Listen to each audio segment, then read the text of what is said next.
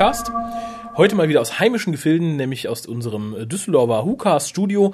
Bei mir ist heute, man mag es kaum glauben, die Stimme des Deutschen Doktor Podcastes für die einsamen, feuchten Nächte unserer Zuhörerin. Harald, hallo. Danke für die nette Begrüßung. Begrüße deine Fans mit einem lasziven Hallo. Hallo. Ah. Das kriege ich mir total gut hin, weil ich ähm, erkältet bin. Da geht das besser. Das ist super, das ist noch besser. Ne? Sollten wir den Harald, äh, den Harald erkältet halten? Findet ihr das gut? ich finde es nicht gut. Kann ich schon mal vorab sagen. Das ist egal, das ist der Service sozusagen. Werden die Servicekosten extra bezahlt, oder? Ähm, ich überlege gerade. So, der, der Haralds Stimme ist jetzt mietbar. Für 1,90 Euro die Minute, die er spricht. Echt? So günstig? So günstig, ja. Okay. Inklusive Mehrwertsteuer. Und er sagt fast alles, was ihr wollt, aber er hat das Ja, aber bei. Schweinkram Aufpreis, oder? Äh, ja, FSK 16 plus 1 Euro die Minute, FSK 18 plus 1,50 die Minute. Du verschleuderst ja meine Stimme, habe ich den Eindruck. Ja, ich- man muss den Fans ja was bieten. Okay. Es wird alles teurer in der heutigen Zeit, dann wird auch ein bisschen Audioerregung günstig abgegeben werden können? Audioerregung. Ja, weil angeblich hat Westerwelle ja falsch gerechnet, so viel verdienen die armen äh, Sozialhilfeempfänger nicht. Äh, und wenn die Spaß nachts haben wollen, dann müssen sie sich ja auch eine Minute günstigen Harald leisten können, oder? nee, ich weiß nicht. Ich finde, ich ähm, sollte zu den Premium-Angeboten der audiophilen Erregung gehören. Und ich dachte, den Harald gibt's auf, auf Pappkarte oder mit dem WBS. Nee, den mich gibt's nur als für Mitglieder der spätrömischen Dekadenz. Achso, ach, ja, sehr schade, sehr schade. Aber kommen wir doch mal, äh, kommen wir doch mal zu Mitgliedern der der spätartidischen Dekadenz. Oh mein Gott, gibt's die? Die gibt es nicht. Ich dachte, die wären schon längst ausgerottet in den letzten drei Monaten. Leider nein, aber da kommen wir gleich noch zu. Aber äh, fangen wir mal mit dem üblichen Ladiladila an. Der WhoCast ist für euch unter, äh, erreichbar unter der 0211 5800 85951. Da könnt ihr uns nämlich auf unsere Premium-Mailbox quatschen, so ihr das denn möchtet. Ja, und ihr könnt uns eine E-Mail schreiben unter info.hucast.de. Sollte, glaube ich, auch mittlerweile jedem ein Begriff sein. Und ihr erreicht uns über Twitter unter www.twitter.com-hucast. Okay. So, aber ich habe noch mehr übliches mehr? Ladiladila. Nämlich, Hau wir rein. möchten euer Bild für die Fotowand. Ach so, okay. Wenn ihr uns hört. Und noch nicht drauf seid. und keine richtige Gesichtsruine seid, dann schickt euer Foto an info.hucast.de. Ihr dürft, wie gesagt, auch dazu schreiben, ob ihr Single seid oder nicht. Okay. Äh, dazu ein kurzes Anekdötchen. Kürzlich schrieb mich einer unserer Hörer an, ähm, warum denn das Single stände. Ich so, ja, weil das sind dann halt Singles. Das wäre ja schön. Er hätte sich auch schon drei oder vier ausgesucht. Okay. Aber er hätte jetzt gern noch mehr Informationen, weil die eine mag zwar süß aussehen, aber vielleicht hat die ja doofe Hobbys oder die ist ihm zu alt. Dann möchte er sie nicht anschreiben. Aber dann hättest du ja wirklich schon so ein kleines Social Network, oder? Das, äh, Ja, ich, ich fand es auch ein bisschen unverschämt. Also wenn ich jemanden niedlich finde, allein ob der Optik, dann kann ich ihn auch mal anschreiben. Muss ich denken, ah, hoffentlich verdient sie genug, sonst möchte ich sie nicht. Hoffentlich ist sie nicht größer als ich. Äh, das ist ja nun jetzt kein Süßwarenladen, wo du dir aussuchen kannst, was du haben ich habe magst. schon drei oder vier ausgesucht. Hört sich gut an. Für den Harem. die, die, die. So, jetzt aber erstmal checken, wer hat, wer hat das meiste Geld, wer ist kleiner als ich. Wer passt aufs Kamel? also, was muss ja gecheckt sein. Ja, sind sie aktiv oder passiv? Uh. ähm, naja, äh, dann wollen wir noch mehr Bilder von euch. Nämlich, äh, Colli hat das vor, ich glaube, zwei Casts ins Leben gerufen, oder beim letzten, ich weiß es nicht mehr genau. Ist ja schon eine Weile her. Wir wollen ein Foto von euch, während ihr den WhoCast hört und wo ihr den WhoCast hört. Also wenn ihr euch auf der Couch lümmelt und ihn mit eurem iPod hört, haltet euren iPod mit dem Logo ins die Kamera und euch natürlich auch. Macht ein Foto davon, wenn ihr ihn abends nackt in der Badewanne hört. Fragt Mama oder Papa, ob man ein Bild von euch macht. Ich habe gerade im Auto gehört, das könnte, glaube ich, äh, gefährlich werden, wenn ich versuche, ein Foto von mir zu Ja, aber machen. du könntest oder? natürlich dann äh, dich auf einen Parkplatz kurz stellen und äh, mit einem Handyfoto von dir machen, während du im Auto sitzt und Du dich weißt, dass die. Parkplätze hier in der Gegend gefährlich sind, oder? das weiß ich wohl. Was, wenn man sich freut, dann sollte man vorsichtig sein. Wir sind ja nun nicht in Köln. Werd mal nicht frech. Okay. Ähm, ja, aber wie gesagt, es, es gibt noch irgendwas zu gewinnen, wir wissen noch nicht was. Wir entscheiden, welches Bild das coolste ist. Äh, bisher gibt es erst zwei Einsendungen. Insofern, die Chancen sind noch gut. Ich fände Mhm. Okay. halt, es wäre einfach eine lustige Sache. Dann vielen Dank Für an wahr. den, nicht wahr? Ja, doch, doch, sicher. Dann vielen Dank an den Josef für eine Spende. Der Josef. Der Josef. Josef Matula. Nein, leider nicht. Oh, das wäre toll. Ja. Kennt jemand von euch Klaus Theo Gärtner? Ich hätte gerne ein Autogramm. Wenn ihr ihn kennt, vielleicht ist es euer Großonkel siebten Grades oder so, dann fragt, hallo, lieber Josef, Jupp, könntest du dem Raffi vom Lukas ein Autogramm machen? Vielleicht möchte uns auch ein Intro einsprechen. Ich habe ein Autogramm von ihm, aber er hat einen äh, Stift verwendet, äh, dessen Farbe schnell verwischt. Und irgendwie mittlerweile kann man das Autogramm schon fast nicht mehr sehen, leider. Oh, so eins hätte ich auch. Ganz schnell. nee, man kann das so ein bisschen, äh, man kann das so ein bisschen davon Wo, sehen. woher hast du ein Autogramm von Klaus-Theo Gärtner? Ich habe, glaube ich, den offiziellen Manager mal angeschrieben irgendwie. Ach so, oh, ich dachte, du hättest ihn getroffen. Nein, nein, nein, nicht, nicht persönlich erhalten, sondern mehr zugeschickt bekommen. Ach so, schade. Aber sollte jemand von euch tatsächlich den guten Herrn Gärtner persönlich kennen, ähm, info.hukas.de, ich gebe euch gerne meine Adresse für meinen größten Fan, Raffi. Fände ich gut. Aber dies jetzt ist ein anderer Josef, der da gespendet hat. Dies ist ein anderer Josef, den kennst du aber auch, der ist nämlich auch bei den Worshippers of Xornon. Okay. So, und dann haben wir noch eine kurze Vorankündigung. Wir werden am Ende der Sendung noch mal etwas ausführlicher darauf eingehen. Aber für all die armen Leute, die nicht die Möglichkeit haben, die neue Serie, also ich Mhm. sag's einfach, die neue neue Serie, nämlich die Folgen mit Matt Smith an Ostern live zu verfolgen, Mhm. äh, gibt es ein schönes Treffen hier im nahen Wesel, Im nahen Wesel. im nahen Wesel, wo ihr, zumindest für uns das nahe Wesel, wo ihr genau das tun könnt mit einer Gruppe von Gleichgesinnten. Äh, dazu hat uns aber gleich der Veranstalter ein bisschen mehr zu sagen, der uns vermutlich irgendwann gegen Ende der Folge heimsuchen wird, sagt man das so, aufsuchen. In dem Fall nicht, hat er ein gutes Anliegen. Es Besuchen. Ist, nee, als Heimsuchen. Es ist, Genau, darum darf es auch selber vortragen, weil ich finde, es ist, es, ist, es ist eine sehr nette Geste und ich denke, es wird auch ein ganz lustiger Tag. auf jeden Fall. Jetzt habe ich aber noch was für dich, Harald, bevor wir mit den News weitermachen. Der gute Kolja und ich haben ja letzte Woche drüber gesprochen. Letzte Woche. Positives Denken nenne ich das. Wir haben vor ein paar Wochen drüber gesprochen im letzten WhoCast über die Ära RTD an sich. Was war positiv, was war negativ, sowohl für Dr. Who selbst als auch für unser Fandom. Ich möchte das jetzt nicht auf einen dreistündigen Podcast ausweiten, aber vielleicht magst du kurz einige Gedanken dazu verlieren, da du ja praktisch äh, der Gründer des deutschen Dr. Who Fandoms bist. Tja, ich würde sagen, ähm, es ist was, was natürlich schon viele und auch immer, immer wieder gesagt haben, die Tatsache, dass er dafür gekämpft hat, dass die Serie zurückkommt, dass er sie zurückgebracht hat, dass er es auch geschafft hat, ähm, direkt als erstes dann einen sehr namhaften äh, Schauspieler für die Rolle mit Christopher Eccleston ähm, zu finden, dass das ähm, ehrt ihn irgendwie. Das hat auch dafür zugeführt, dass es halt so ähm, erfolgreich wiedergekommen ist. Er hat, ähm, er war, glaube ich, ähm, kein schlechter Exposé-Schreiber, das kann man eigentlich nicht sagen, weil es halt viele gute Folgen gab, die aber immer von anderen geschrieben wurden und nicht von ihm. Ähm, viele Sachen, die er selber verfasst hat, waren natürlich grenzwertig. Also für mich waren immer die die die Lowlights, äh, die Staffelfinale, zumindest ab der zweiten Staffel Mhm, korrekt. weil er einfach irgendwie das Gefühl hat, er müsste zu viel machen. Er hatte wahrscheinlich zu viele, zu große Ideen in der Zeit, wo er die Serie geplant hat und ähm, da hat er dann ist er jedes Mal eigentlich übers Ziel hinausgeschossen.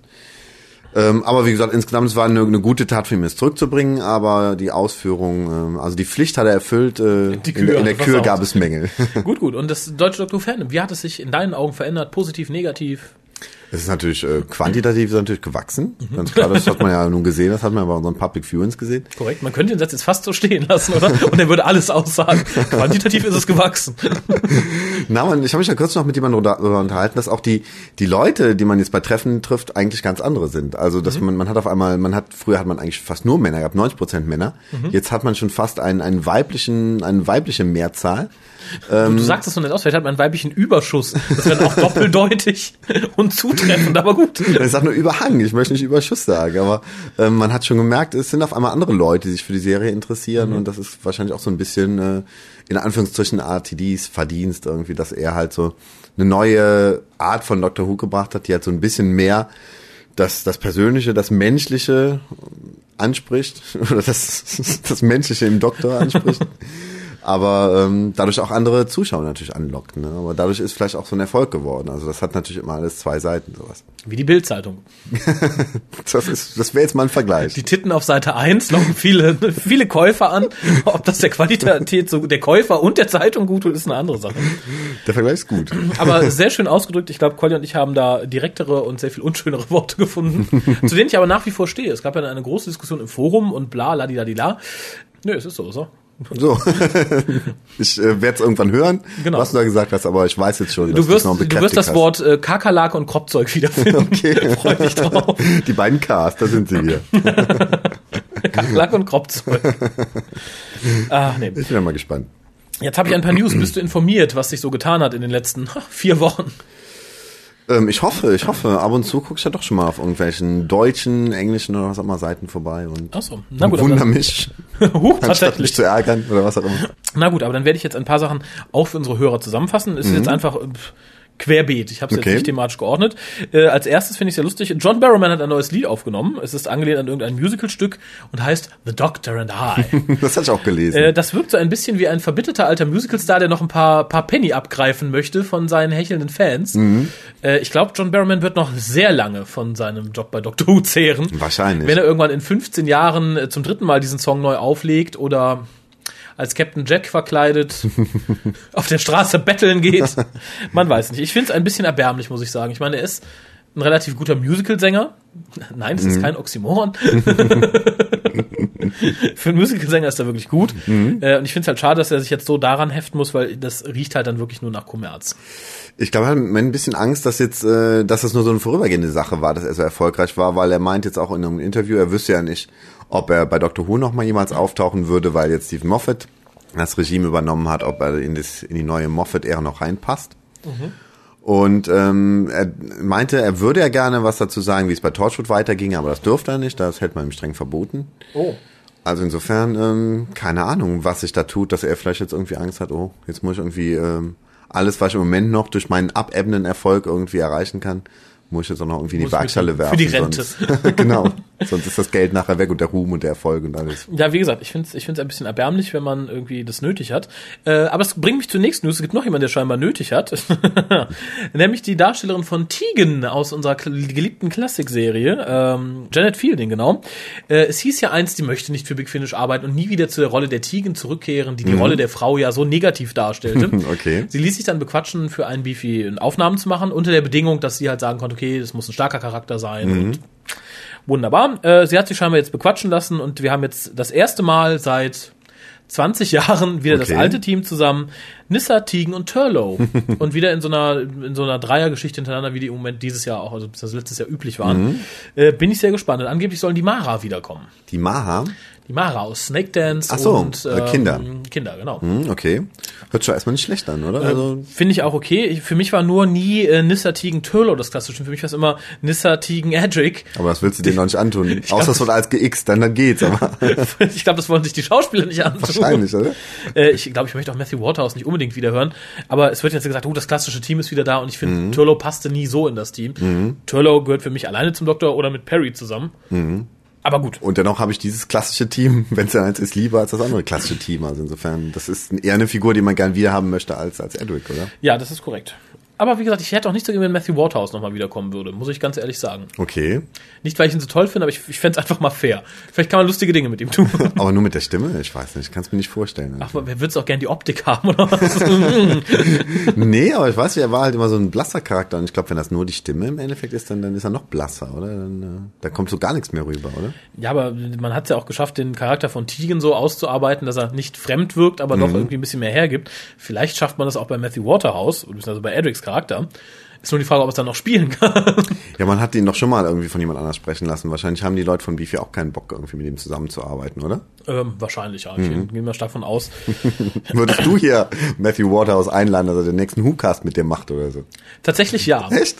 Aber ich würde ja auch diesen komischen, irren äh, Kartenleger ähm, hier, hierhin einladen, mit mir zu casten, der bei DSDS aufgetreten ist, Okay. im David Tennant-Kostüm. Was so viel über David Tennant äh, Doktor-Fans aussagt, aber ich enthalte mich da jeglichen weiteren Kommentares. Echt von nix fies, oder? Nee, aber der dürfte hier hinkommen. Ich würde ihn Ja? interviewen, das ist bestimmt lustig. Ich würde ihn Okay. fragen, was er denn an David Tennant so liebt. In DSDS tauchte der auf. Ja, ja, und hat da gesungen. Ist natürlich dann rausgeschmissen worden, aber im Nadelstreifenanzug mit Chucks und äh, Schwung bei der Interview am Anfang einen Sonic Screwdriver in die Kamera. Nein, wirklich? Es wurde zum Glück Doctor Who nicht erwähnt. okay. Hat wahrscheinlich keiner erkannt, oder? Ich weiß, ich hätte sofort alle Folgen vom WhoCast gelöscht.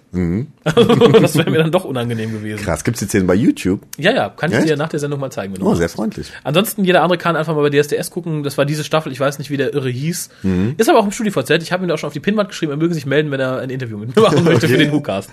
Aber bisher noch nichts. So, dann haben wir News zur New New Series. Mhm. Ähm, es ist nämlich ein weiterer Autor bekannt geworden. Nicht für diese Staffel, sondern für die nächste. Mhm. Und das ist jemand, der schon sehr lange im Gespräch war. Es ist Neil Gaiman. Okay.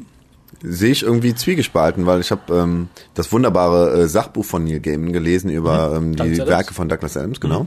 Fand ich sehr gut. Und ich habe eine Kurzgeschichten-Anthologie von Neil Gaiman gelesen und die hat mir so gar nicht gefallen. Also was heißt nicht so gar nicht gefallen, aber ich hatte hohe Erwartungen reingesetzt und ich fand es eigentlich sehr enttäuschend. ich bin einfach mal gespannt, was er mit Dr. Who macht. Also ich Ja. finde auch nicht, er ist der große, grandiose Autor, wie es immer nachgesagt wird. Ich denke, er bedient da schon ganz gut seine Zielgruppe. Ähm, aber die kann auch gerne Dr. Who bedienen. Also ich bin einfach mal gespannt, was, was, er, mit, was er mit der Materie macht. Ähm, und ich finde es insofern gut, weil es ist mal wieder ein bekannter Name, der auch vielen Leuten außerhalb von Dr. Who was sagt und die dann vielleicht aus Interesse mal zur Sendung schon sagen, ach, die Folge gucke ich mir mal an und sagen, ach, ist ja ganz interessant, ich gucke mir auch mal was anderes an. Äh, insofern denke ich, als Lockmittel ist es nicht verkehrt und ähm, schlecht ist auf keinen Fall. Es ist halt nur die Frage, ob er den Nerv von allen trifft. Mhm, Ja gut, da haben wir in dieser Staffel hat man den Richard Curtis, ne? Das ist wahrscheinlich auch jemand, der irgendwie die Massen so ein bisschen Ja. begeistern kann und in der nächsten Staffel an ihn. Also wenn, wenn das so der, der Grundgedanke dahinter ist. Ich, ich, ich nehme es irgendwie mal ein bisschen an. Also, und wie gesagt, genrefremd ist Neil Gaiman auch auf keinen Fall. Insofern, Und er ist, glaube ich, auch ein ganz guter Freund von Stephen Moffat, oder? ich glaube schon, ja. Äh, was haben wir noch? Achso, der ähm, Pilotfilm für Matt Smith, also die erste Folge. Äh, The Eleventh Hour soll tatsächlich 60 Minuten lang sein, wurde bekannt gegeben. Äh, Finde ich nur fair. Ich fand, David Tennant hatte seinen 60 Minuten als Einstieg. Wobei er natürlich dann 40 Minuten gefühlt nur auf dem Bett gelegen hat.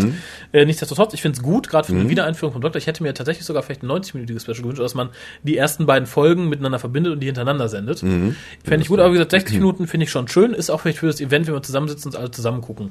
Eine nettere Sache, als wenn nach 45 Minuten schon wieder das Licht angeht. So, das war's. Hm, Ja, ja, klar. Ran ans Schnitzelbuffet. ähm, das haben wir noch. Achso, ähm, Du wir haben nimmst ja ja, die Highlights schon vorab hier. ähm, ja, kann es gleich erklären. Ich streue einfach mal so kleine Kleinen Teaser ein. kleine Teaser ein, genau. Dann haben wir kürzlich darüber geredet, dass einige alte Doctor Who DVDs neu aufgelegt werden sollen für eine Special Box, die halt ein bisschen stiefmütterlich behandelt wurden beim ersten Release. Ähm, wir haben lange darüber überlegt, was es sein könnte. Und jetzt wissen wir es. Ja, und es ist tatsächlich jetzt raus. Es sind nur drei Folgen, nicht mehr, wie wir gedacht haben. Und zwar ist es The Case of Androsani. Es ist der TV-Movie mit Paul McGann. Und es sind The Talents of Wang Chien. Okay. Und die werden halt äh, als neue Releases in einer Box rausgebracht. Ich denke mal mit vielleicht mit neuem Schnitt in einer Folge, also dass, man sagt, okay, man hat bei, bei alle drei nochmal zum Spielfilm umgeschnitten mit neuen Special Effects, überarbeiteter Bildqualität und so weiter und so fort.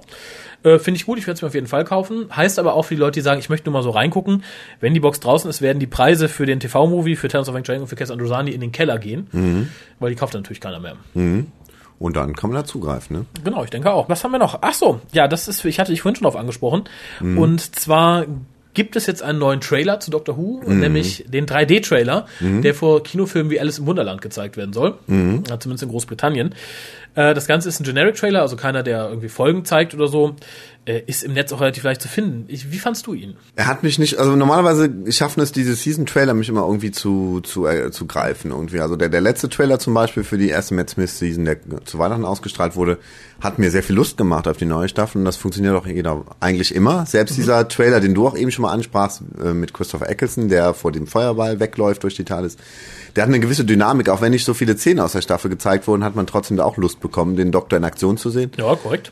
Der Trailer, der hat mir keine Lust gemacht irgendwie. Das war so irgendwie, der, der lief so und das war so wie der Vorspann von irgendeiner Telenovela oder so. Das hat mich äh, jetzt nicht wirklich berührt. Okay, ich, ich fand ihn relativ gut, äh, wenn man in Betracht zieht, wofür er da ist. Also ich finde, vor Alice im Wunderland ist das Ding perfekt. Es ist mächtig 3D, es ist bunt, es ist aufregend.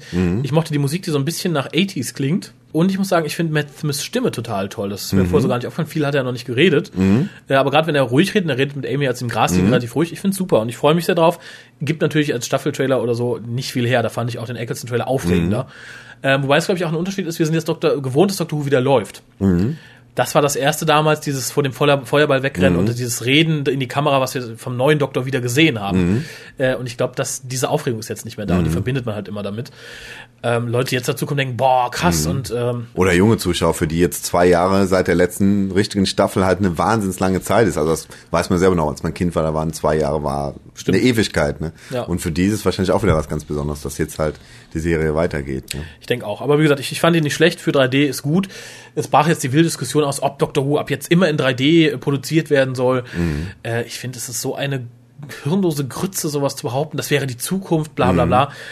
3D-Filmerei gibt es seit es, seit es die Fotografie gibt. Es gibt Stereofotografie seit Jahren. Es in den 70ern gab es die ersten Pornofilme, die mit dieser Technik bas darauf basierten, dass wenn du mit der Kamera irgendwas rumschwenkst und dunkelst ein Auge ein bisschen ab, lässt das andere heller, dann hast du einen 3D-Effekt. Da, da basierten auch damals die Tutti Frutti Sachen drauf, die auf RTL liefen. Mit demselben System basieren auch diese ganzen 3D-Sachen, die vor ein paar Jahren noch auf Pro7 liefen. Äh, es ist nett, es ist 3D, es ist aber bei sowas nicht die Zukunft. A, lohnt es sich im Moment nicht. Wir haben gerade das zweite Jahr, wo Dr. Doctor Who in HD aufgenommen wird. Die werden jetzt nicht anfangen, das in 3D zu produzieren. Ähm, und selbst wenn sie in zwei Jahren damit anfangen, wie viel Prozent der Leute haben denn Geräte dafür? Zwei? Anderthalb?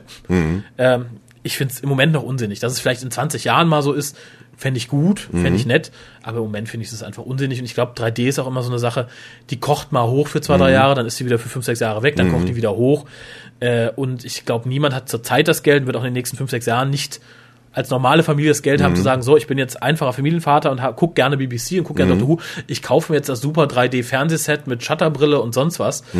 Äh, nee, also ich glaube, das, das hat momentan noch keine Zukunft. Das wäre rausgeschmissenes Geld. Ich begegnete auf dem äh, Weg ins Kino, als wir Avatar uns in Englisch angeguckt haben, begegne ich einer alten Britin und äh, die nahm so die, die äh, 3D-Brille von dem, von dem Kinohelfling da entgegen und meinte, nahm sie, guckte mich an und sagte, ich fühle mich in die 50er zurückversetzt. Wahrscheinlich hat man in den 50ern auch schon gedacht, Ja, in 20 natürlich. Jahren ist das komplette Fernsehprogramm in 3D und da ist dann doch nichts draus geworden. Ich- wahrscheinlich denkt man jetzt wieder was ähnliches und in 20 Jahren ist es wahrscheinlich dann doch Natürlich, genauso ich wie glaube, heute. glaub, damals irgendwie. war es noch dieses Rot-Grün-Kino, was du dann hattest. Wenn du dann irgendwie so einen Monsterfilm gesehen hast und hat seine Rot-Grün-Brille auf. Ich sage ja, irgendeine Technik kommt da immer mal wieder und es ist immer mal ein netter Gag. Äh, Klar. aber ich glaube, solange du nicht wirklich einen Fernseher da stehen hast, der ohne irgendeine Brille, ohne irgendwelche Technik 3D-Bild zeigt, wo du nach unten und nach oben gucken kannst, wenn du dich da vorstellst. Ich glaube, vorher wird das nichts. Und äh, Ich fände es auch schade, wenn, wenn man das immer hätte, dann wäre es nichts Besonderes mehr. Also ich finde es jetzt cool, wenn man in einen 3D-Film geht und denkt, boah. Aber dann äh, muss man auch zu Hause vom Fernseher sitzen und einfach sein zweidimensionales Bild haben, damit man halt wieder sich auf den nächsten 3D-Film auch wieder freuen kann. Ich, wie gesagt, ich fände es okay, wenn die Technik so weit wäre, aber ich habe keine Lust, meinen abendlich gemütlichen Fernsehabend mit meinen Freunden auf der Couch zu verbringen. Jeder hat so eine doofe Brille auf. Das ist auch sehr unkommunikativ. Ja, oder? ich habe nichts dagegen, wenn da eine große Leinwand ist und wenn man nach rechts geht, sieht man halt das Ganze aus einer rechten Perspektive links. Aber ich habe keine Lust, da mit so einer Brille zu sitzen und dann, äh, nee, das finde ich Unsinn. Wird, sehr albern wirken. Eben, ich glaube, da soll man dann bei Dr. Who das Geld lieber in andere Sachen stecken. Das stimmt. Es ist jetzt auch in HD, die erste Staffel, die komplett in HD gefilmt Genau. ist, oder? Und das finde ich toll. Ich denke, das ist auch das, das, was die nächsten Jahre so bleiben sollte. Mhm. Und selbst da haben nicht mal 50 Prozent der Leute die Möglichkeit, es in HD zu sehen. Mhm. So, wir haben noch einmal Casting-News zur neuen Staffel. Hau sie raus. Ähm, da gab es diverse Namen, die jetzt gefallen sind. Ich möchte Mhm. gar nicht alle aufzählen. Was ich ganz toll, aber gleichzeitig auch ganz traurig fand, es wurde Bill Nye genannt als Schauspieler. Und ich weiß, warum du es traurig findest. Ich weiß, ich weiß, ich weiß. Dann haus raus. Ich denke, du bist traurig, weil äh, das die äh, Chancen verkleinert, dass er mal selber der Doktor wird. Genau. Was wir aber an Colin Baker gesehen haben, was nicht unbedingt stimmen muss. der hat ja auch Äh, schon mal mitgespielt, bevor er dann als Doktor mitgespielt hat. Das stimmt, aber ich fand es trotzdem im ersten Mal irgendwie traurig, weil ich, Mhm. da, als dann hieß, oh, Bill Nye gecastet, dachte ich so, oh, doof, die haben den neuen Doktor schon bekannt gegeben, wie kann das sein? Ähm, nein, ich finde es toll, ihn zu sehen. Wie gesagt, ich liebe ihn als Schauspieler, ich finde ihn Mhm. ganz großartig. Ich finde toll, dass er in, als Nebenrolle in Doctor Who auftaucht. Ich finde es auch für Doctor Who ein großer Wurf, dass man sich Bill Nye da angeln konnte. Ähm, man weiß bisher nicht, wie groß die Rolle wird. Ich denke, man wird schon eine größere Nebenrolle spielen, in der Van Gogh-Folge übrigens. Ähm, aber wie gesagt, ich, er ist neben äh, Nesbitt immer noch so derjenige, den ich gerne als irgendwann als nächsten Doktor sehen würde. Ähm, aber gut, die, ich, meine Chancen sehe ich, ich, etwas verkleinert. aber naja. Ist wirklich Ähm, ein guter, also das, äh, da hast du vollkommen recht, aber er ist ja auch in anderen Rollen gut. Also ich weiß nicht, ob ich ihn unbedingt als Doktor sehen muss. Ich möchte ihn noch in vielen, vielen anderen Rollen sehen und das muss nicht unbedingt der Doktor sein, das können auch andere Filme sein. Hauptsache, er ist noch lange im Geschäft irgendwie. Ja, aber wenn ich nachts in meinen einsamen Stunden an Dr. Who denke, dann ist es Bill Nye, Dann- der die TARDIS durch Raum und Zeit lenkt. Dann überlegst du der Slash-Stories mit Bill Nye oder was. Und James Nesbitt als sein Nachfolgedoktor. Oh, das ist dann Chipper, oder wie habe ich das jetzt Das verstanden? ist dann, glaube ich, ein Slasher. ein Slasher, okay. Genau, das ist dann Time Crash auf einer ganz neuen Ebene. Oh mein das Gott. ist Time Slash. Warum der Raffi so träumt, ich bin schockiert. Oh ja, wie, wie schlage ich jetzt den Bogen? Von, von einem humorigen Witz, äh, denn wir haben äh, in den letzten vier Wochen einige Todesfälle zu beklagen gehabt. Oha. Also, nicht wie hier im Cast, Das wird total schwierig immer. sondern äh, im Universum ist äh, Mark Jones ist tot, äh, den kennen wir auf The Thieves of Doom, ist im Alter von 71 Jahren gestorben. George Waring, äh, bekannt aus The Ice Warriors, ist im Alter von 84 Jahren gestorben. Und äh, Ian Scoons, Visual Effects Designer, schon bei Doctor Who seit The Unearthly Child. Äh, da noch als Assistent oder so, hat dann aber so Sachen wie City of Death und so äh, Haupt, hauptverantwortlich geleitet. Äh, ist auch vor kurzem gestorben. Da weiß ich allerdings nicht in welchem Alter. Okay. Äh, hat auch, glaube ich, schon seit Jahren nicht mehr irgendwie in Großbritannien gelebt, sondern in Spanien. Warum auch nicht? Wurde aber, glaube ich, für, ah, ich weiß nicht, für irgendeine der neueren DVDs noch interviewt. Ich hab, glaub, ich glaub, leider nicht im Kopf, für welche es war. Okay. Ja, schade, langsam sterben die Klassikleute alle aus. Hm, irgendwie schon. Wir sollten langsam schon mal wetten annehmen, welcher Doktor als nächstes geht. Oder ob es der. Brigadier ist. Schwer zu sagen. Ja, ich fürchte, es ist der Brigadier, oder? Dem geht's ja im Moment wahrscheinlich nicht Ich so fürchte gut. auch. Ne? Mhm. Und von den Doktoren würde ich immer noch sagen, einer der, der Baker Boys. Ja, weil, weil Colin Baker ist zu übergewichtig wahrscheinlich, oder? Ja, und äh, Tom Baker ist der Älteste. Ist der Älteste, das stimmt. Wahrscheinlich wird morgen früh Sylvester McCoy von einem Bus überfahren. Oder Paul McGann noch besser. Naja. Ich möchte ja gerne eine Wette mit dir anfangen, aber da habe ich so schlechte Erfahrungen gemacht, das lasse ich mal lieber. Ich überlege gerade, ob ich ja irgendwo Holz habe, um drauf zu klopfen, dass das nicht passiert. Habe ich nicht. Naja, sollte einer der jüngeren Doktoren in den nächsten Tagen sterben, wir sind nicht schuld. Das weil du so einen hippen Schreibtisch hier hast irgendwie, da gibt's kein Holz mehr. Nee, leider nicht. Und jetzt ist der andere auch noch weg. Kein Holz mehr Versuch da. mal dagegen zu schlagen. Toll, mein kleiner hölzerner Abakus. Das ist gerettet, dank Harald. Es kann nichts mehr passieren. Paul McGann und Sylvester McCoy sind sicher. äh, oh, jetzt habe ich eine meiner tollen Überleitungen, die ich, Oh. jetzt, die ich jetzt mal ganz spontan raushauen Jetzt bin werde. ich gespannt. Die sind ja nun alle tot, von denen ich geredet habe. Und wenn sie tot sind, gehen sie in die Ewigkeit ein und können nicht mehr weg. Das heißt, sie sind dort gefangen in der Eternity Trap. Und das ist die Folge von Sarah Jane. Adventures, die wir heute besprechen. Na, wenn das nicht super war.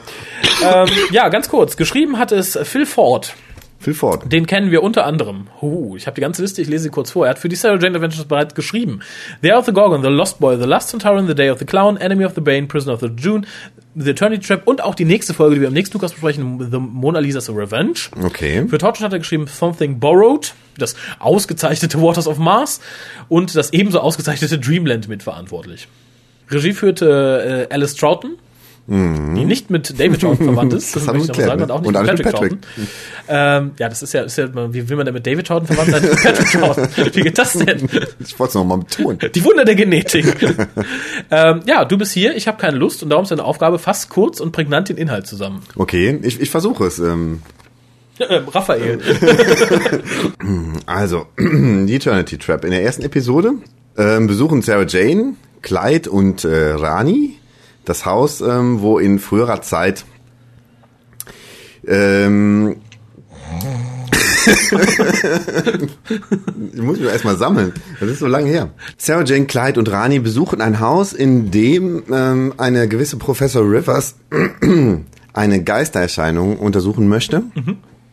Ähm, sie erzählt ihnen die Geschichte von äh, Erasmus Darkening, der äh, die Kinder seines, quasi seines Chefs, Lord Marchwood, die Kinder hießen Elizabeth und Joseph, verschwinden gelassen hat unter mysteriösen Umständen. verschwinden gelassen hat. Verschwinden gelassen hat, ist doch Verschwinden richtig, hat, oder? Verschwinden hat lassen, glaube ich. Aber Plus, ähm, Plusquamperfekt oder so. Verschwinden hat lassen. Ja, gut. du sollst vielleicht noch kurz erwähnen, warum er ihn überhaupt eingestellt hat. Vielleicht sollst du das mal kurz erwähnen. Ich weiß es nämlich nicht mehr. Achso, er sollte für ihn äh, als Alchemist aus Blei oder beziehungsweise aus einem billigem Metall Gold herstellen. Ah, guck mal an. Wie es hast, damals üblich in der Zeit war, oder? Naja, du hast es letzte Nacht nochmal geguckt, oder? Ja. Ah, guck mal an. Ähm, ja, die drei befinden sich jetzt in diesem Haus, wo die Professor Rivers mit ihrem Assistenten forscht. Und da passieren auf einmal seltsame Dinge. Bücher in der Bibliothek bewegen sich von alleine. Feuchte Fußspuren erscheinen wie aus dem Nichts. Spielzeug erwacht zum Leben. Plötzlich verschwindet Professor Rivers. Fremde Gesichter und der Hinweis Get Out erscheinen im Spiegel. Und Sarah Jane wird von einer seltsamen Kreatur angegriffen. Also genau genommen wird sie von roten Augen angegriffen. Ja, ja, ja. Doch Lord, Lord Marchwood erscheint und steht ihr bei, während Clyde und Rani weniger Glück haben, wenn, denn sie treffen auf den Erasmus Darkening himself sozusagen. genau. Teil 1. Jetzt kommt Teil 2. Huh. Lord Marchwood ist aber ein Hans Dampf in allen Gassen, möchte ich mal sagen, weil er schafft es nicht nur Sarah Jane vor der Kreatur zu retten, sondern auch äh, Clyde und die Rani Also nicht die Rani, zu befreien, sondern, die sondern Rani. unsere Sarah Jane Rani.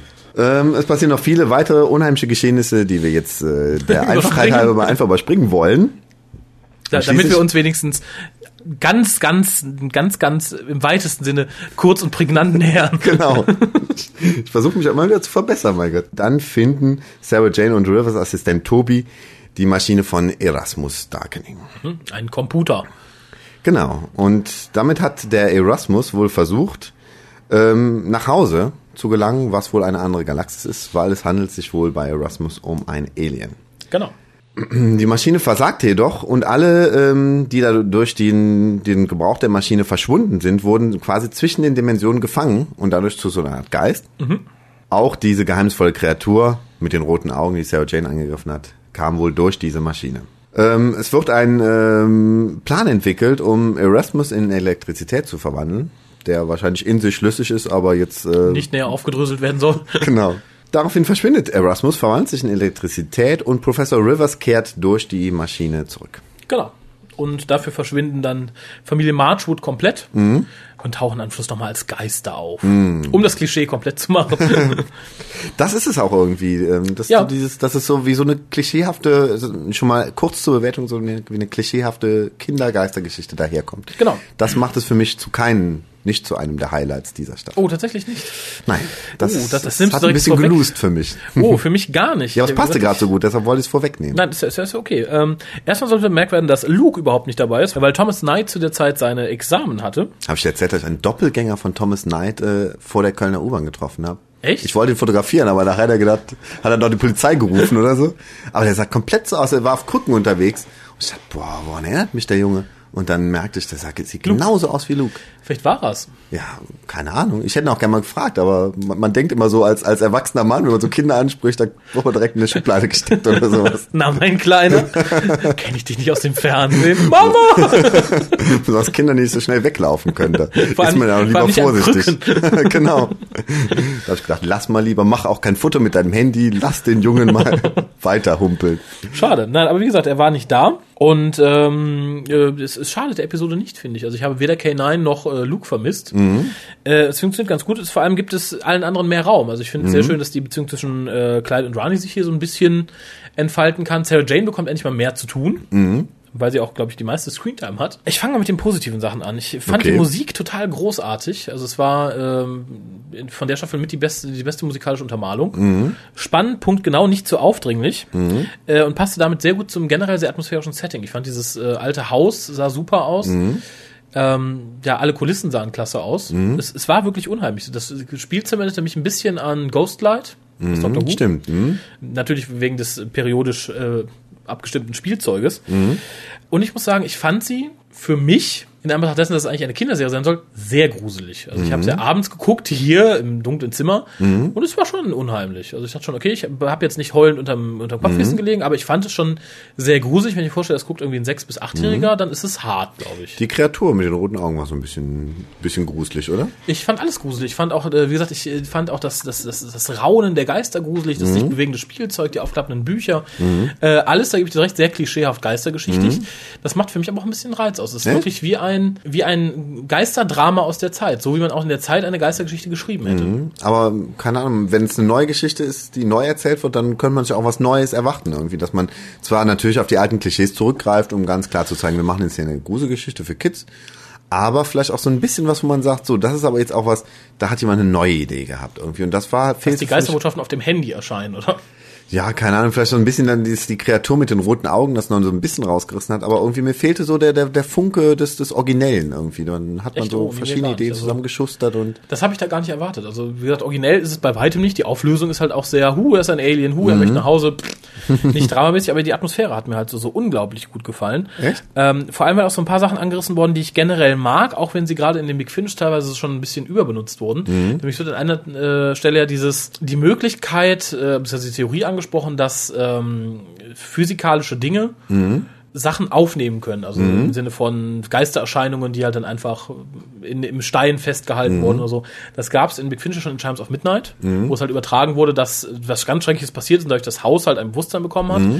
Ähm, oder in Celis, wo der Oberböse stirbt, aber sein, sein Mind wird halt recorded in den Wänden um ihn herum. Und das finde ich gut. Ich finde gut, dass hier angesprochen wird. Ich finde es auch eine interessante Theorie, die auch sehr gruselig ist. Und generell hast du hier sehr viele Referenzen, was hat mich total gefreut. Ähm, unter anderem natürlich äh, auf andere Folgen selbst wird hier Eye of the Gorgon erwähnt, als Clyde und die Rani nach der Secret Passage suchen, die zu dem Alchemistenlabor führen soll. Ähm, und, und das finde ich generell bei Sarah Jane sehr schön, gerade wenn äh, Clyde dabei ist, ähm, du hast viele Filmreferenzen. Die stehen hier an einer Stelle in, äh, in dem, in dem diesem Alchemistenlabor und Clyde referiert und sagt, oh Gott, das sieht aus wie Hogwarts, wenn Tim Burton es äh, gemacht hätte. äh, hier trifft Harry Potter auf, ähm, wie heißt der, auf Sweeney Todd. Fand ich total großartig. Habe Ähm, ich komischerweise, eins von diesen Zitaten habe ich komischerweise als Negativpunkt, nämlich die Tatsache, dass er die Ghostbusters nennt, was glaube ich weder Clyde kennen dürfte, außer er hat es auf irgendeinem komischen äh, Privatkanal irgendwie mal gesehen. Weil es ist ja nun eine ganz andere Generation. Der ist aufgewachsen, da war Ghostbusters schon lange aus den Kinos raus. ja, aber wenn er ein großer Filmfan ist, dann kennt er die Ghostbusters. Ich, einer meiner Lieblingsfilme ist mit Arsen und Spitzenhäubchen. Da war Okay. meine Mutter noch nicht mal geboren. Aber man kann eigentlich nicht erwarten, dass die Zielgruppe von Sarah Jane Adventures so ohne weiteres die Ghostbusters kennt, oder? Das, ja, das stimmt. Obwohl es gab ja dann auch diese Zeichentrickserie The Ghostbusters, Re-Ghostbusters, Ladidadila, vielleicht da. aber glaube ich auch später 80er oder so. Also ich glaube, die meisten Kiddies, die sich jetzt die Sarah Jane Adventures reinziehen sollen, sind wahrscheinlich dann doch irgendwie zu jung für die Ghostbusters, oder? Aber vielleicht ist da auch viel Ford Sendungsbewusstsein wach geworden. Der sagte so, die hören das da und denken, oh, was sind die Ghostbusters? Mhm. Googeln, sagen, ach, guck mal, das ist ein Film, den gucke ich mir mal an. Okay. Das ist seine Mission. Die guten Filme wieder an die Jugend herantragen. Dann äh, möchte ich mich gar nicht beschweren. Es wird auch The Sixth Sense erwähnt, das finde ich sehr lustig, nämlich ähm, kurz vor dem Cliffhanger, ich glaube, es war kurz vor oder kurz nach dem Cliffhanger, Mhm. sie treffen halt auf äh, Erasmus Darkening und sie sagen, oh, ein Geist, ein Geist. Und er sagt, nein, es gibt keine Geister. Und dann sagt sie so, oh, das ist ja noch schlimmer als in The Sixth Sense. Mhm. Macht ihr voll die Überraschung gefasst. Fand ich total großartig. das stimmt. Ja, das ist generell was, äh, das habe ich mir auch als positiv. Also ich habe so viele positive Sachen. Ich äh, finde es schlimm. Mhm. Möchtest du vielleicht erstmal was Positives oder hast du nicht mehr Positives? Ähm, ich habe gar nicht so viel Positives zu sagen. Also wie gesagt, es ist solide gemacht, es ist äh, aber halt auch nicht mehr. Also es ist eine Folge, die kann man sich gut angucken. Ähm, es ist jetzt keine schlechte Folge, aber es ist für mich auch keine gute Folge. Es ist so ein Mittelmaß. Irgendwie man hat gesagt, so jetzt machen wir eine Geistergeschichte, irgendwie zack zack. Und dann hat man, hat man echt das Gefühl, man hat so ein bisschen nach, nach Schnittmusterbogen irgendwie gesagt, so was was gehört in eine Geistergeschichte rein. Okay. Und ist dann so gemacht, irgendwie unheimliches Haus und so, irgendwie äh, Geister aus früheren Zeiten und so. Also Und es ist für mich echt so so 0815 irgendwie Echt? Also, abgearbeitet. ja, für, ne? für 0815 schon, aber das finde ich, das macht's gerade so gut. Also in meinen Augen Echt? zumindest. Na, ich weiß nicht. Was, was, warte, ich habe nur gute Sachen hier stehen, merke ich gerade. Ähm, ganz schön fand ich, dass es zwar nur kurz angerissen wird, aber es Mhm. ist natürlich für eine Kinderserie auch zu viel verlangt, das weiter auszuarbeiten. Ähm, wir haben ja hier Toby, Mhm. äh, den ich, äh, gespielt von Adam Gillen, den ich die ersten paar Minuten total wie, wie das Quietschen von einer Kreide auf der Tafel empfand. Ich Mhm. fand ihn unangenehm und dachte, das muss ja ein furchtbar schlechter Schauspieler sein. Aber du merkst im Laufe der Geschichte, dass er unheimlich gut schauspielert und dass auch, glaube ich, unheimlich schwer ist, dieses, dieses etwas nervige und etwas, er wirkt ja ein bisschen autistisch. Das kann man ja leider nicht äh, von der Hand weisen. Und ich fand, es war punktgenau getroffen. Das hat mir den Charakter unheimlich sympathisch gemacht. Auch als er später mit Sarah Jane allein unterwegs ist und sie klärt dann über Aliens auf und so, wie er da reagiert. Ich fand super gespielt. Äh, Und darum ist mir der Charakter sehr sympathisch. Ja, also man kann quasi sagen, er ist gut schauspielert, aber ähm, dass er überhaupt im Drehbuch vorkommen muss, so nervig der Charakter, das ist wieder eine andere Frage, ob das sein muss, ne? Echt, ich fand's okay. Ich fand, es passte irgendwie. Ich, ja, ich weiß auch nicht warum. Wahrscheinlich, weil es das Ganze ein bisschen auflockte. Wenn du jetzt so nur den 0815 Assistenten gehabt hättest, dann wär's, glaube ich, wirklich langweilig geworden. Auf der Ähm, anderen Seite, Charaktere dieses Typus haben wir jetzt schon so viele bei Doctor Who oder bei seinen Spin-off-Serien gehabt. Irgendwann echt, hat mir fällt, echt mir fällt, ja nur der, mir fällt ja nur der doofe Kerl aus äh, Planet of the Dead ein. Ja, der zum Beispiel, aber hat man nicht immer schon mal alle paar Folgen irgendwie so einen komischen Überdrehten, wo man denkt, der passt mehr in eine Comedy-Serie als irgendwie... Äh, Nee, ich fand ja noch nicht mal, dass seine Comedy-Serie passt. Er war jetzt nicht irgendwie großartig albern oder so. Der war ja einfach nur irgendwie sehr ein bisschen zurückgeblieben. Okay, ich, ich ich fand hatte mir das das Gefühl, das angenehm. ist so ein bisschen für die, für die Lacher zwischendurch gemacht, so nach dem Motto, oh, wir haben jetzt eine harte Geistergeschichte, wir äh, führen dann einen total trottligen Assistenten ein, der so ein bisschen das Gegengewicht bildet dann zu dem, zu dem Düsteren der Geschichte. Und äh, das könnte ich mir vorstellen, war so der Grundgedanke dahinter und Okay. das ist dann vielleicht was für Kiddies, aber das ist dann was, wo ich äh, mich das dann fand eher ich gar nicht so. Also, weil, weil er hat ja jetzt nicht irgendwie albern agiert oder so. Er hat ja Mhm. nichts Lustiges gemacht. Er war ja kein Comic Relief oder so. Äh, insofern, aber worauf ich eigentlich hinaus wollte, ich fand Mhm. es ja nett, dass Sarah Jane ihm gegenüber, der sagt, nee, mein Vater ist großer Wissenschaftler, aber ich Mhm. habe mich halt dem Spiritistischen verschrieben. Und äh, man darf halt äh, nicht das als ähm, Unsinn abtun, nur weil die normale Wissenschaft so übernatürliches leugnet und so. Mhm. Und Sarah Jane steht halt dagegen als so der Archetyp der Atheistin, Mhm. die halt sagt so, nein, es gibt Wissenschaften, sie könnte ja verstehen, dass die Leute sowas wie das Afterlife brauchen, um sich Mhm. zu beruhigen, aber Geister wäre absoluter Schwachsinn. Und ich fand halt ganz schön und auch die Wandlung dann in diesem Tobi zu sehen, der halt am Ende sagt, ja, okay, vielleicht kümmere ich mich noch ein bisschen mehr um Space und so und nicht halt um Geister, Mhm. weil es vielleicht doch großer Bullshit ist, den ich da erzähle. Äh, dazu nicht ganz passend tut dann Sarah Janes Reaktion, als sie die Geister am Ende dieser Geschichte an dem Fenster stehen sieht, sagt, nein, es gibt keine Geister, guckt hoch, sieht die beiden da. Äh, fand ich ein bisschen un- inkonsistent, das dann zu zeigen. Entweder will man vermitteln, passt mal auf, es ist so und Sarah Jane denkt so, oder man sagt, okay, es ist alles möglich, dann soll aber Sarah Jane am Schluss nicht befriedigt grinsen, sondern vielleicht schockiert gucken oder verwundert gucken oder so. So fand ich es ein bisschen hm, ähm, Sehr halb seltsam. Seiden. Okay. Äh, ganz großartig fand ich ähm, Äh, Donald Sumter als Erasmus Darkening. Ganz toll gespielt. Äh, ich wurde nicht so hundertprozentig mit ihm warm. Fand aber cool, dass er Skeletors Stab da in seiner Hand hat. Das war sehr, sehr toll. Masters of the Universe. Richtig warm wurde ich mit ihm erst gegen Ende. Und zwar in der Konfrontation mit äh, Marchwood, als sie sich gegenüberstehen. Und in der Rede, wo er sagt, Marchwood, du bist eigentlich schuld, du hast mich umgebracht, du hast meinen Computer kaputt gemacht, darum muss ich mir all diese Seelen holen, um mein Leben zu verlängern. Das ist wichtig und du bist schuld. Und in die Reaktion, als er sagt, du kannst dich noch so leicht nicht reinlegen. Ich gehe jetzt nicht in den Kreis da, wo du stehst. Und äh, fand ich ganz, ganz großartig gespielt. Das stimmt, also kann ich auch nichts gegen sagen. Eine Szene fand ich für mich persönlich sehr gruselig, weil es, glaube ich, so, so, ein bisschen mein Kinderhorror ist.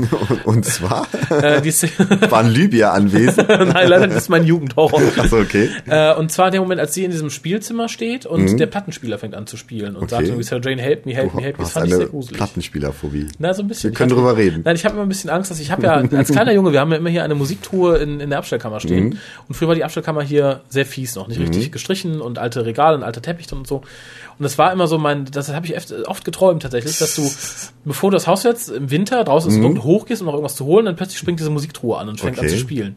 Und Das eine lebhafte Fantasie als Kind. ich weiß, oder? das traf so genau meinen Nerv, Okay. ich. Oha. Und darum fand ich es ganz, ganz toll. Was mir insgesamt gefiel, war auch der Humor, äh, der sich an so kleinen, kleinen einzelnen Sätzen zeigt. Also unter anderem, als Sarah Jane dann die beiden schickt, um den Geist abzulenken, und sie sagt, und sie sagen so, ah, macht euch keine Sorgen mich, guck Tobi, ich habe doch Tobi bei mir. Fand ich sehr niedlich. Und dann, äh, wo die, die Rani und äh, Clyde sich fragen, ja, wie lenken wir denn jetzt einen Geist ab? Und Clyde sagt einfach so, na, find ihm eine hübsche Freundin. Fand ich auch toll. Jetzt hast du auch die Rani gesagt. Genau, die Rani, Die aber Rani. nicht die Rani. Okay. Ähm, Ach, ich darf nur das R nicht rollen, oder was? Die Rani. Die Rani. Äh, dann fand ich noch schön, dass Sarah Jane an einer Stelle über ihre Zeit mit dem Doktor schwärmt. Fand ich war eine nette Referenz, auch nicht zu kitschig. Es war einfach so, nee, ich bin ja lange in so einem ähnlichen Ding Raum Zeitgeist. Oh, wer sind Sie? Und sagt sie, ich bin nichts Besonderes. Und das fand ich schön, es war dezent. Da wurde auch nicht dieses Ha, ha, ha, ha eingespielt. Was Vielleicht auch man dass wir jetzt endlich so sind. Ja, das kann natürlich sein. Ja, Alice Troughton hat insgesamt eine solide Arbeit abgeliefert. Ich fand, es war, sie hat sich nicht viel getraut. Also es war jetzt nichts Wildes, Interessantes drin, aber es war halt für eine Geistergeschichte eine solide Regiearbeit. Und was mir, tja, irgendwo gef gefallen hat, aber halt sehr einfach war, du hast halt draußen die ganze Zeit dieses Vieh mit den roten Augen. So, Mhm. uh, was kann sein? Und dann heißt es einfach so, ja, hier, das, die Maschine ist kaputt, aber das ist noch rübergekommen. Ich weiß Mhm. nicht was, es ist einfach gruselig. äh, fand ich ein bisschen schwach. Hm, okay. Ähm, hast du noch irgendwas großartig Negatives? Weil ich habe Ähm, wirklich nichts Negatives.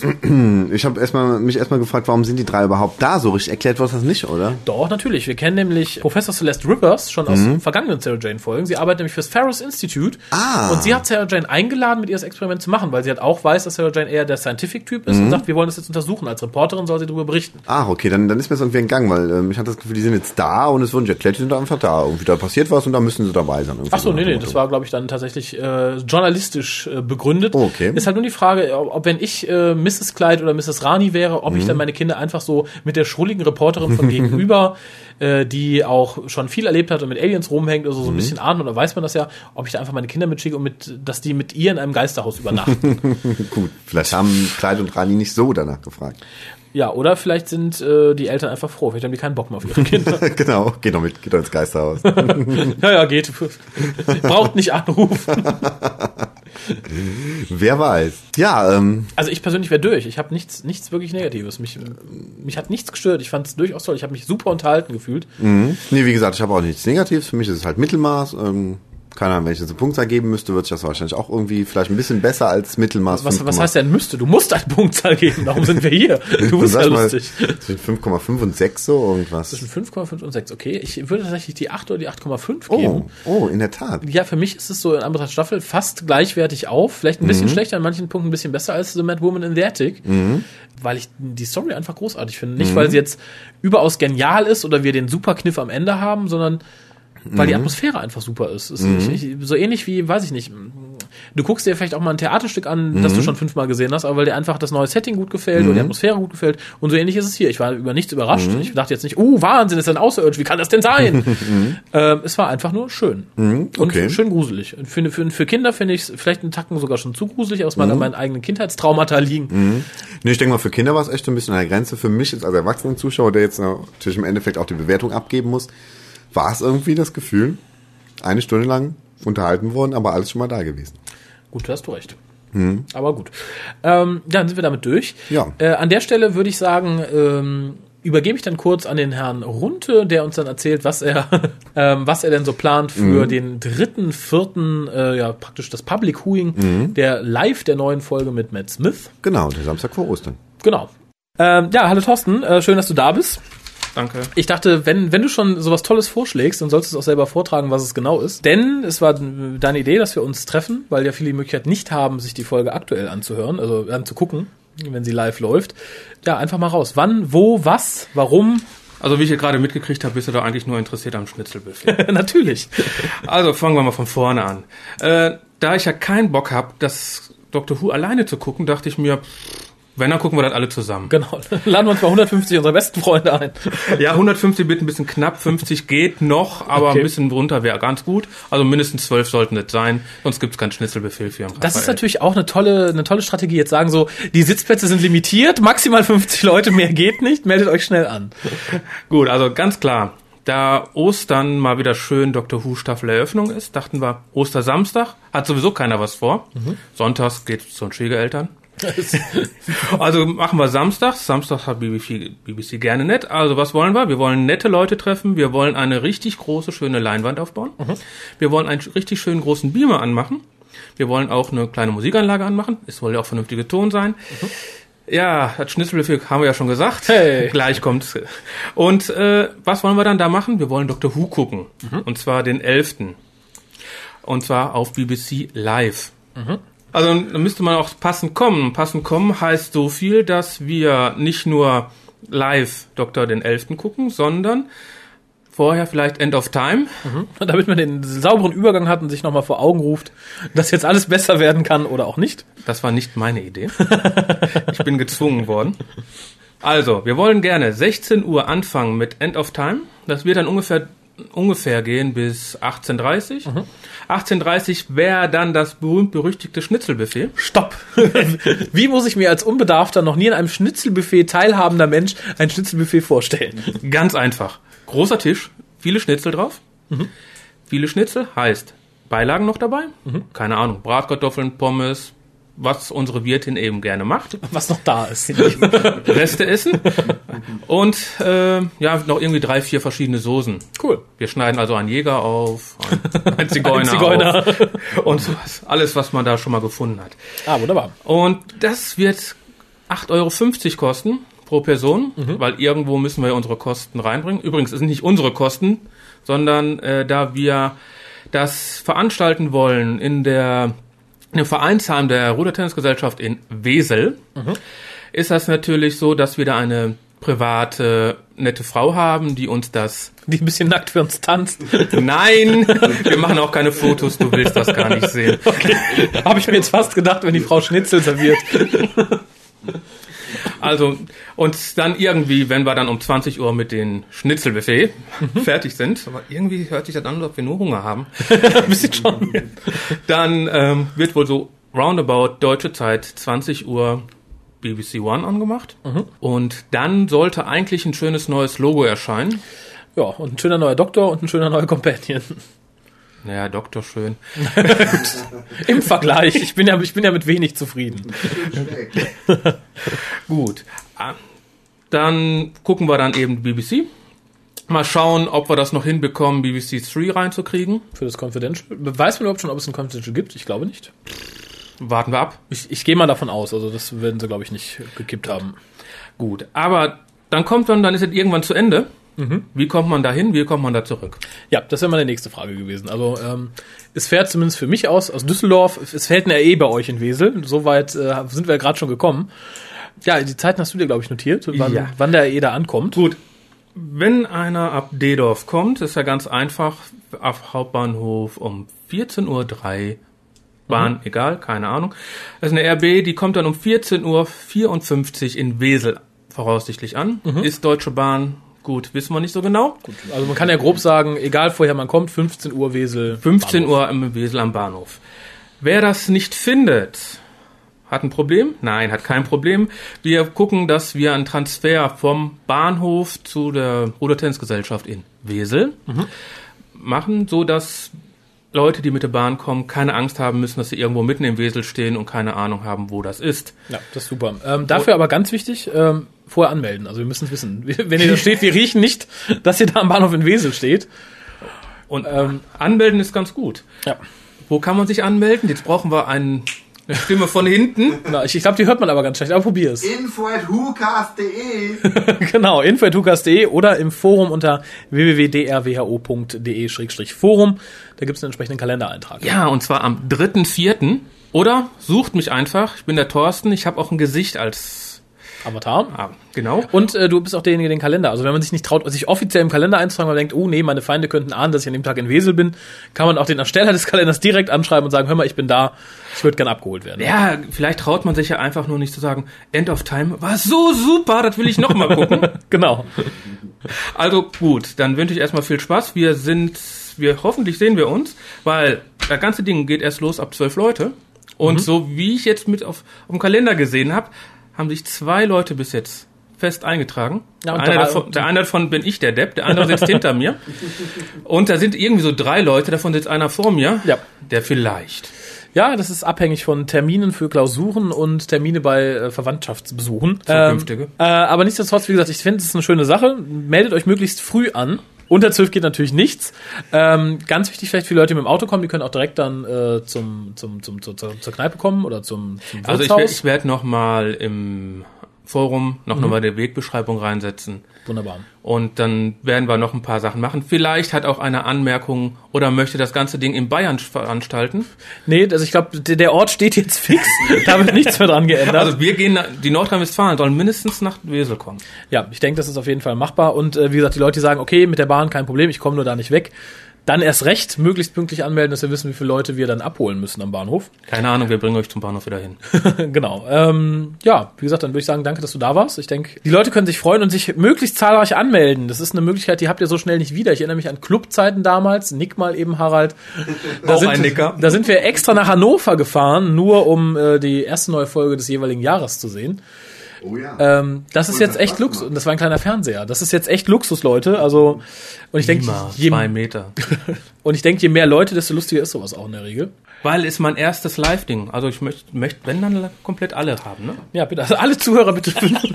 wir wir machen es dann in Etappen. Es wird fünfminütig gewechselt. Nein, zur Not machen wir das, wenn das warm ist, machen wir den wie mal nach draußen. Übrigens, ihr habt einen schönen Reinblick. Oh, schön. Mhm. Direkt Terrasse, rein.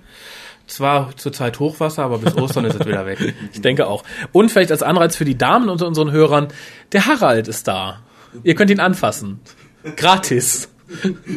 Das hat er gesagt. Wo ihr wollt.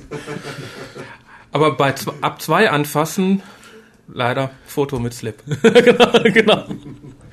Genau, das erste Mal ist gratis, das zweite Mal kostet. Harald, bist du damit einverstanden? Kann ich noch ein bisschen drüber nachdenken? Nein. oder- Nein. Nein, das geht nicht. Du hast eben schon meine Stimme verkauft. Was soll das hier? Jetzt verkaufe ich deinen Körper. Das Super. ja gar nicht. Nein, du bist natürlich nicht käuflich, du bist gratis. Das haben wir doch gerade ausdiskutiert. Also in diesem Sinne, meldet euch zahlreich an und äh, ja, vielen Dank, dass du da warst. Nix zu danken. Äh, ich denke, wir geben da regelmäßig mal ein Update, ob, ob es zustande kommt, wie es zustande kommt und mit wie vielen Leuten man dann rechnen muss. Das hoffe ich. Ja, wir sprechen uns auf jeden Fall noch, wenn es äh, näher aufs Treffen zugeht, würde ich sagen. Gut, viel Spaß. Danke, bis dann. Bis dann. Ich würde sagen, wir hören uns das nächste Mal. Ja, ich denke mal, so lange wird es bis zum nächsten Lukas nicht dauern, denn wir nehmen jetzt noch einen auf und Ah, den werde ich auch mal. relativ kurzfristig dann senden. Wünsche euch aber die paar Tage, wo wir nicht für euch da sind, viel Spaß. Oh. Und Harald, nochmal für deine Fans ein laszives Bis bald. Bis bald. Tschüss. Uh, ich höre es, ich, ich höre es plätschern. Bis denn.